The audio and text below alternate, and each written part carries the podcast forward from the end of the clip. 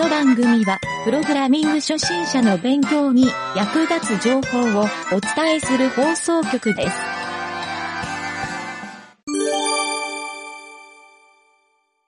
深掘り技術のコーナー。はい、どうも、ゆげたです。深掘り技術のコーナーやっておりますが、えー今回のテーマはですね、OS ということで、えー今回第3回目になります。まあ、今回話すのはですね、えーパソコンで OS っていうと、まあ、なんとなく Windows と Mac っていう、この二大巨頭があるんですけど、まあ、パソコン以外でもですね、OS ってあるんですよっていう。はい。まあ、一つはサーバーで使ってる Linux ですね。はい。これ前回までも話に出てきたんですが、まあ、他にもですね、最近だと家電製品にそれぞれ OS が入ってるっていう。はい。まあ、最近じゃなくても昔から実は、あの、入ってはいたんですけど、そういうですね、あの、部分的に入ってる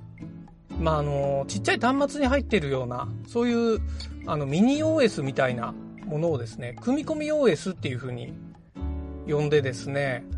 えーハードウェア系の人たちが、えー C 言語とかそういったのを使って、独自に作ったりするパターンなんかもあるみたいですね。はい。まあ、このそもそも OS っていうと、利用者が操作できるようにするっていう役割と、複数のアプリケーションを、まあ、一定のルールで動かすっていう、まあ、この役割、これが大前提っていう話を、まあ、前回まで話をしたんですけど、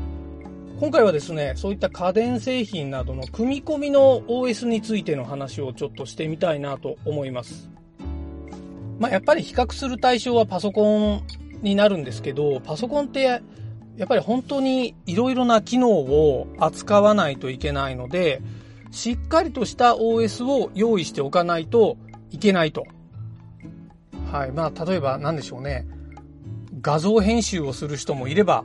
動画編集をする人もいるし、プログラミングをする人もいるし、まあ、ゲームもできるし、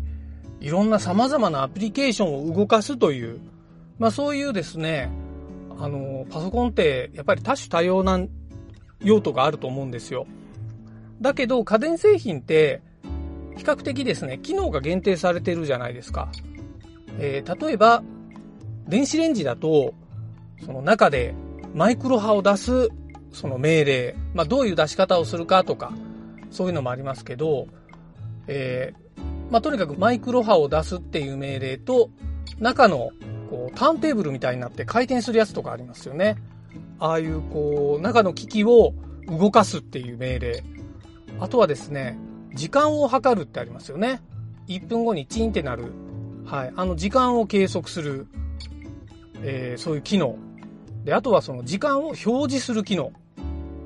はい。まあ大体ちょっと荒っぽいんですけど、こういった機能が限定されてるので、えー単純にそれだけを扱う OS があれば十分なんですね。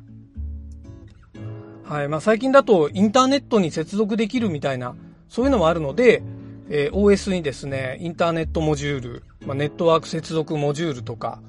まあ、中には Wi-Fi モジュールみたいなものを組み込んでおかないといけないと。まあ、そういう OS の役割になるんですが、えーそれではですね、ちょっと考えてみたいのが、ゲーム機。まあ、ゲームですね。はい。ゲームにどんな OS が入ってるか。または OS 入ってないのか。はい。それをちょっと考えてみたいなとえー思うんですけど、まあ、ゲームって結構端末的に言うと歴史が長いですよね。はい。日本じゃあんまり有名じゃないんですけど、あの、アタリっていうアメリカ発のゲーム。はい。これは当時爆発的にヒットして、えー瞬間的に沈没していったっていう、はい。そういうちょっと伝説のゲーム機なんですけど、日本だとですね、僕が子供の頃よく覚えてるのは、エポック社ってのがあって、そこでファミコンが出る前に、すでにそのカセットビジョンっていうゲームがあったんですよね。はい。カセットを挿すと、いろいろなゲームができると。はい。僕があの鮮明に覚えているのは、えーキコリっていうゲーム。なんだっけな、キコリ、きこりなんちゃらだっけな。ちょっとごめんなさい。ここ細かく覚えてないんですけど、まあ、ネットで調べれば出るんですが、あの、な予作とか名前がついてたかな。なんかそういうドット絵のキャラクターが木を切っていくゲーム。で、鳥かなんかが糞をしてくるのを避けたり、なんかそういうゲームだったように記憶してるんですけど、とにかく、そのカセットビジョンっていうこのエポック社が作ったゲームは、まだですね、ファミコンが出る前だったんでかなり斬新でしたね。あれ、いくつだっけな？僕は小学校低学年ぐらいだったと思いますね。はい。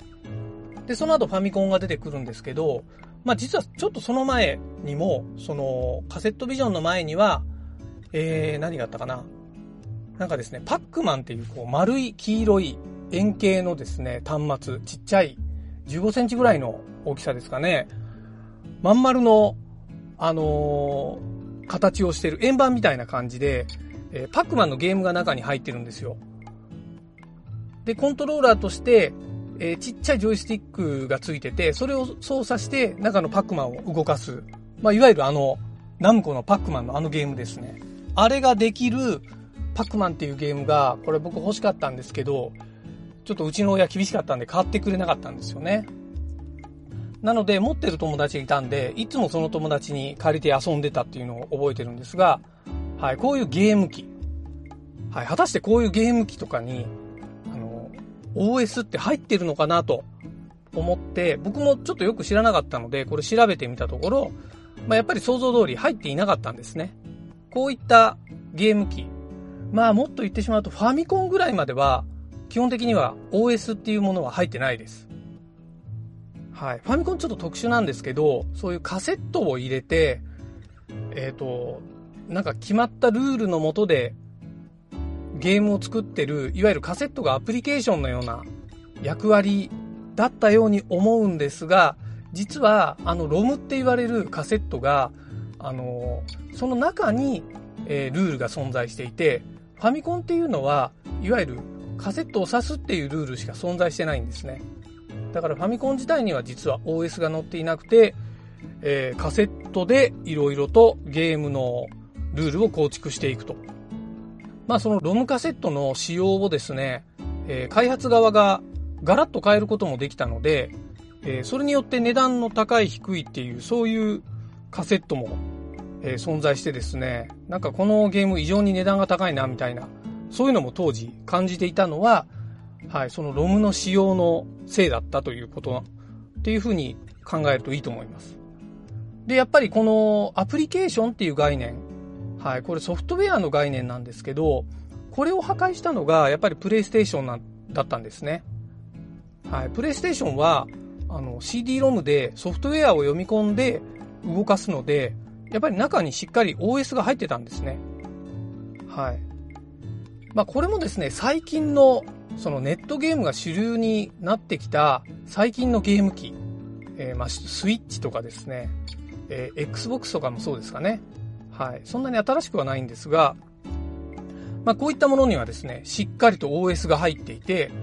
えー、Xbox は多分皆さんもわかると思うんですけど、Windows が入ってます。中には。はい。で、他のスイッチとか、プレステとかは、Linux 系の OS が入ってるっていう。まあそんな状態なんですね。はい。で、それぞれネットからダウンロードして、えー、いろいろゲームができるソフトウェアを、そこの OS 上で動かすことができて、皆さんが操作して遊べると。はい。そういう仕組みになっているんですね。はい。このゲーム機における OS の役割っていうのはですね、やっぱりあの、コントローラー、まあ操作感ですよね。ここに非常に大きく影響するので、まあ、かなり大きな役割を担っていると。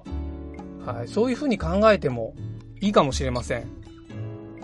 はい、そう考えるとですね、まあ、なかなかパソコンも含めて OS って分かりにくいなと思ってると思うんですが、えー、ちょっと操作をするっていうのと複数のアプリケーションを動かすっていう、ここの役割と仕組みを理解していくと、まあ、ちょっとだけでも OS ってどういうものかって分かってきた感じがすると思うんですけど、皆さんどうでしょう？はい。まあ、そんな感じですね、えー、今回は、あの、家電製品とかゲームにどんな OS が入ってるかっていう、まあ、そのちょっとした歴史も含めて、えー、軽いお話をしてみたんですけど、まあ実際ちょっと次回は、この、今皆さんが使ってるパソコンの OS、まあこれよくアップデートが入るじゃないですか。はい、このアップデート事情っていうのをちょっと次回お話ししてみたいなと思います。はい、というわけで、えー、OS の話、次回もお楽しみに。